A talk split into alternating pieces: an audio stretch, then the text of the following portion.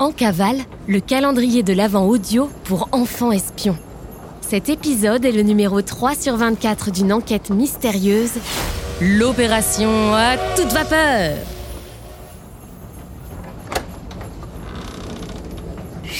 C'est top secret On est en cavale On mène l'enquête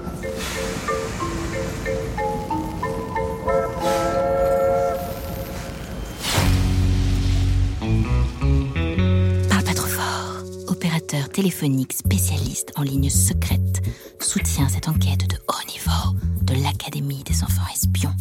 Parle pas trop fort. Permet aux espions depuis des générations de passer les coups de fil les plus secrets et les plus urgents. Parle pas trop fort. Solution téléphonique secrète pour enquêteurs confirmés. Astro est coincé depuis 18h hier soir dans la salle d'attente de la gare de l'Avent. Mais ce temps d'attente n'a pas été perdu, car grâce à votre aide, elle a réussi à retrouver les deux enfants, Sacha et Noé. Enfin, deux enfants et un oiseau, car Sacha ne va nulle part sans Jean Jacasse, un oiseau multicolore.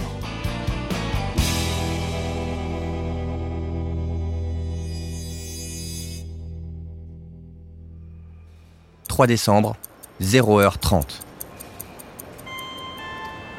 Chers voyageurs, le Transmerveilleux Express à destination du Grand Nord partira voie C. Au moment où le train fait son entrée sur le quai, tous les voyageurs s'émerveillent.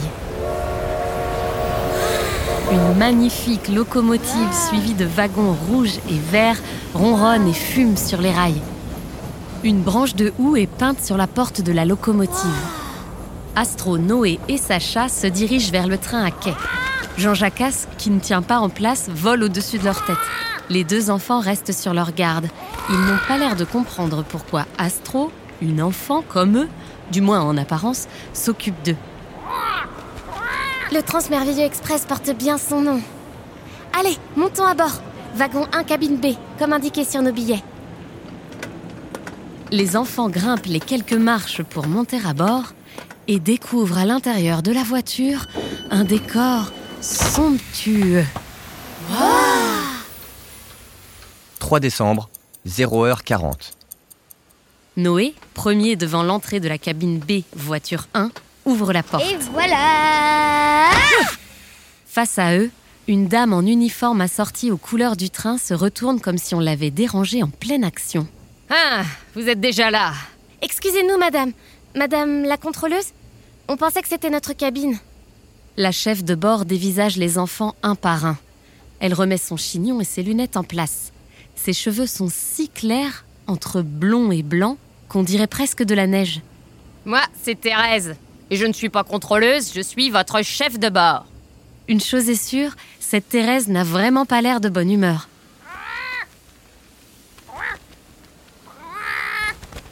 Jean Jacasse, qui voltait dans le couloir, s'engouffre dans la cabine en battant des ailes pour finalement se poser nonchalamment sur le chignon de Thérèse. Misère de misère Il n'y a plus un bruit dans la cabine, alors que tous retiennent leur souffle en prévision d'un accès de rage de la chef de bord qui n'a résolument pas l'air commode. Bon, il est tard.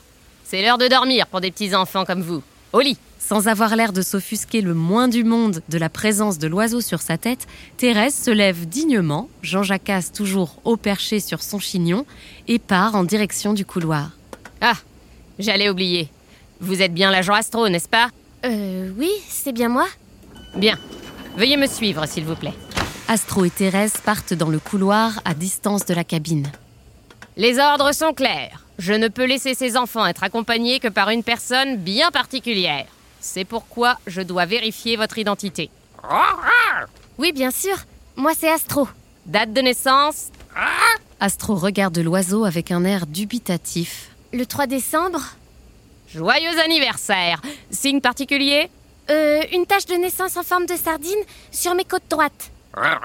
C'est tout L'oiseau Jean Jacasse, toujours perché sur la tête de Thérèse, penche la tête comme s'il attendait la réponse d'Astro.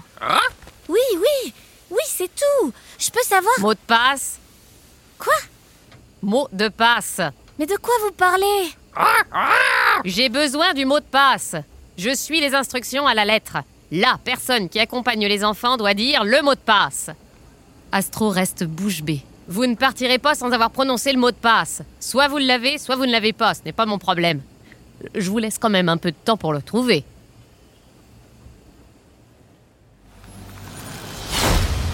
Vous avez entendu Thérèse, la chef de bord. Il faut absolument qu'Astro récupère le mot de passe si elle veut pouvoir escorter les enfants. Ouvrez maintenant la case 3.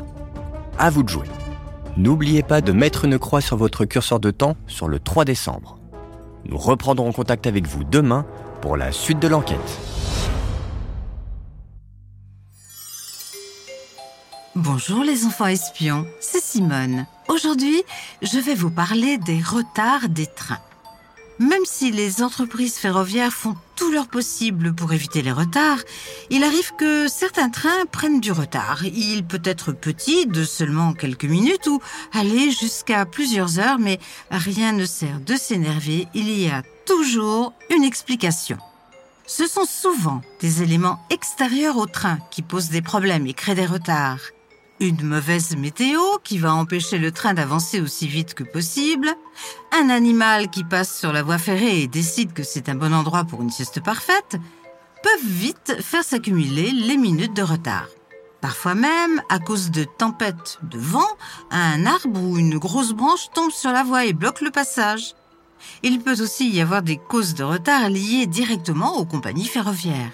Des grèves proposées par les organisations syndicales représentatives des salariés peuvent créer des retards, voire même des annulations de trains. Mais la SNCF organise alors un plan de transport adapté afin d'assurer un service minimum à ces trains. Certaines voies ferrées peuvent parfois être en mauvais état ou avoir un problème soudain et obliger le train à ralentir ou à s'arrêter. Parfois, les trains sont ralentis à cause d'actes de malveillance. Ce sont des actes graves où des personnes font exprès de retarder le train. Ces actes sont punis par la loi et si les fautifs sont retrouvés, ils devront payer une amende ou même faire de la prison en fonction de la gravité de leur bêtise. Dans certains pays, avoir du retard est très mal vu de tout le monde. Au Japon, par exemple, un train très rapide du nom de Shinkansen a un retard moyen d'une minute pour une année. Ces trains sont très rapides et roulent sur des voies ferrées créées uniquement pour eux.